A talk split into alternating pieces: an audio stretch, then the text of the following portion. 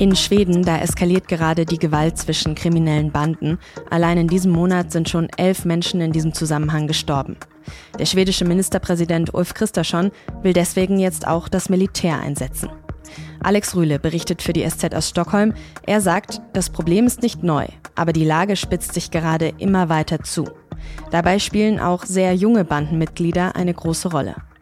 Und darum geht es jetzt bei Auf den Punkt, dem Nachrichtenpodcast der Süddeutschen Zeitung. Ich bin Tami Holderried. Ich freue mich, dass Sie zuhören. Zu Beginn eine kurze, traurige Bilanz der vergangenen Tage in Schweden. Am Mittwochabend ist ein 18-jähriger Mann in einem Vorort von Stockholm erschossen worden. Nur ein paar Stunden später ist noch ein Mann südlich von Stockholm erschossen worden. Und am Donnerstagmorgen ist eine junge Frau bei einer Explosion in Uppsala gestorben. Medien berichten, dass mindestens zwei dieser Todesfälle mit einem Streit zwischen Verbrecherbanden zu tun haben. Drei Tote in weniger als 24 Stunden und elf Tote allein im September. Beides sind Höchstwerte. Die Bandengewalt, die eskaliert gerade in Schweden, vor allem rund um Stockholm. Der schwedische Ministerpräsident Ulf Kristersson hat in einer Fernsehansprache an die Nation gesagt, Schweden hätte so etwas noch nie erlebt. Sverige har aldrig förr sett något liknande. Und weiter, kein anderes Land in Europa hätte schon etwas derartiges erlebt. Deshalb will Christaschon jetzt auch das Militär einsetzen, um gegen die Banden und die Gewalt vorzugehen. Aber was steckt hinter dieser Bandengewalt und warum eskaliert die Lage gerade jetzt noch mal mehr? Das habe ich meinen Kollegen Alex Rühle gefragt. Er berichtet für die SZ aus Schweden. Alex, du lebst in Stockholm. Was bekommst du denn von der Gewalt mit? Ähnlich wenig wie ihr. Also ich meine damit, ähm, dass man nicht hier irgendwelche Schießereien hört oder, oder Explosionen mitbekommt, sondern ich lese das dann halt jeden Morgen oder jede Nacht in den Zeitungen, die es natürlich sehr viel breiter berichten als bei uns. Aber es ist nicht so, dass sozusagen die gesamte Gesellschaft under attack wäre, sondern das sind so eher immer wieder ähnliche Viertel, wobei es eben in den letzten, im letzten halben Jahr übergegriffen hat auf andere Stadtteile, in denen man das bisher nicht äh, gesehen hat.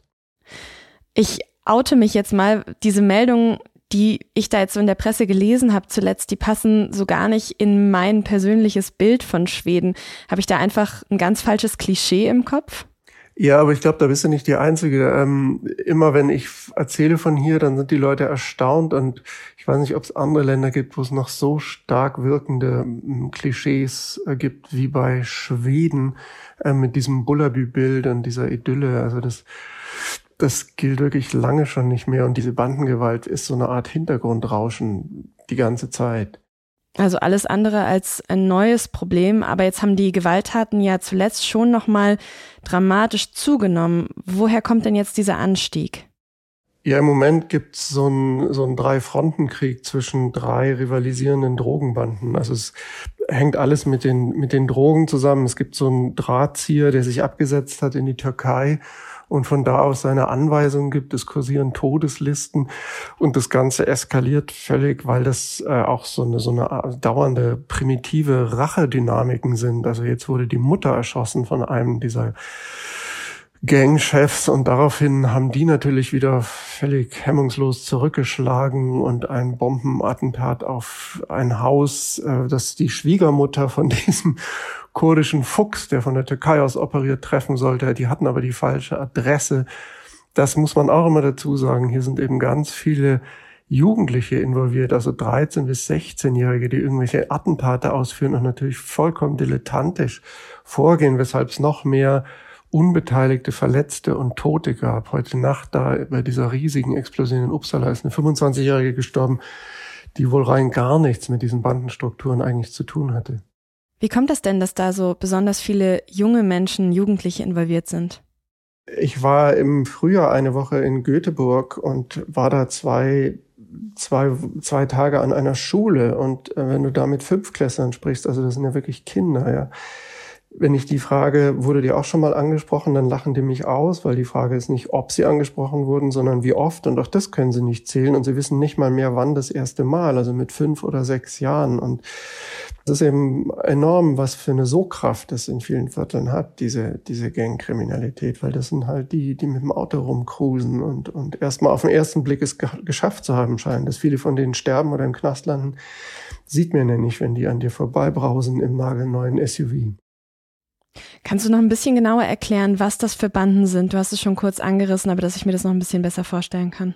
Ja, also der, der Typ, der da von der Türkei aus operiert inzwischen, der hatte früher so eine Gang in, in, in Uppsala, hier so ein bisschen nördlich von Schweden. Und die haben sich mit einer anderen Gang halt so das, der irgendwie das Terrain geteilt, den Bandidos, aber dann haben sie sich überworfen. Das ist schon, wie man es so aus Mafia-Filmen kennt. Und äh, man hat plötzlich so sich das Terrain streitig gemacht.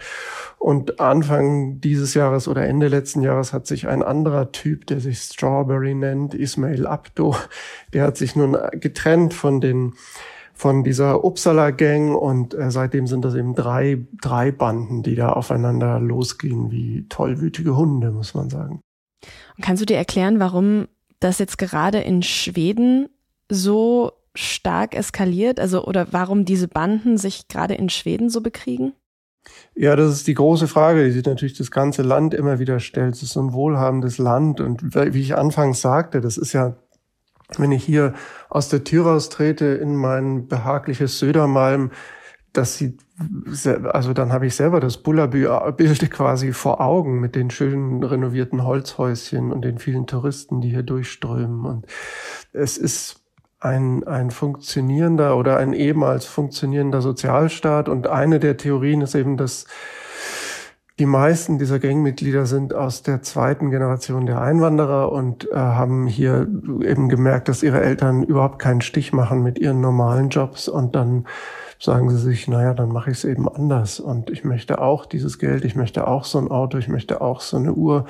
Wie komme ich dran, indem ich hier mich in eine Gang einschleusen lasse und dann schnelles Geld mache? Es gab ja diese Serie auf Netflix, uh, Snapper Cash, das heißt schnelles Geld. Also am Ende gescheiterte Integration sozusagen. Ja, auf jeden Fall. Da, da gibt es natürlich wechselseitige Schuldzuweisungen der, der politischen Lager. Die einen sagen, äh, ihr habt viel zu lange zugeschaut. Also von der rechten Seite kommt das als Vorwurf und habt die damit genährt.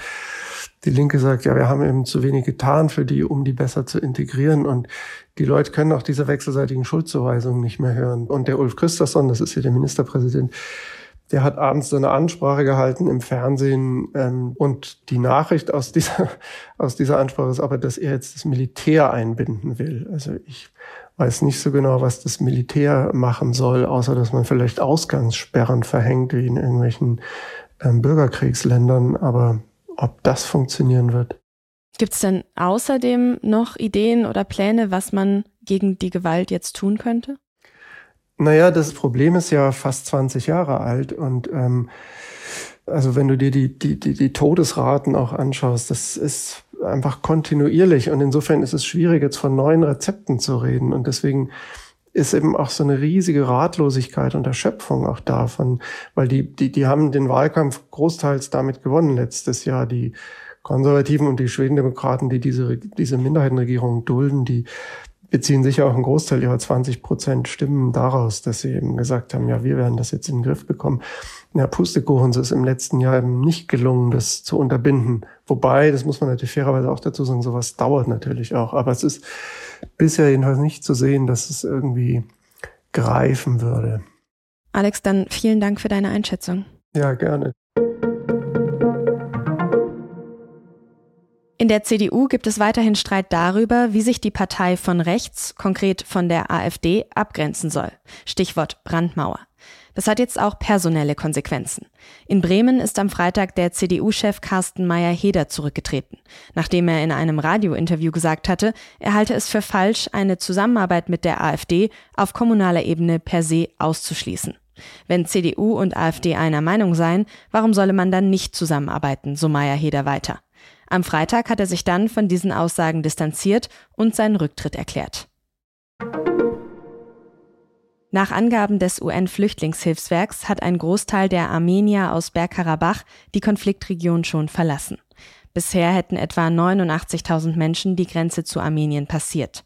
Man sei darauf eingestellt, etwa 120.000 Personen zu helfen, so die UN.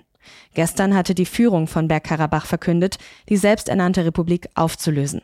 Aserbaidschanische Truppen hatten letzte Woche in Bergkarabach die Kontrolle übernommen.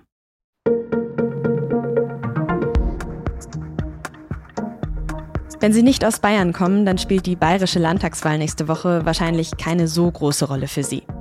Aber mindestens einen bayerischen Politiker kennen Sie sicher, auch außerhalb Bayerns. CSU-Chef Markus Söder.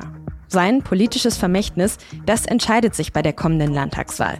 Und damit auch seine weitere Karriere.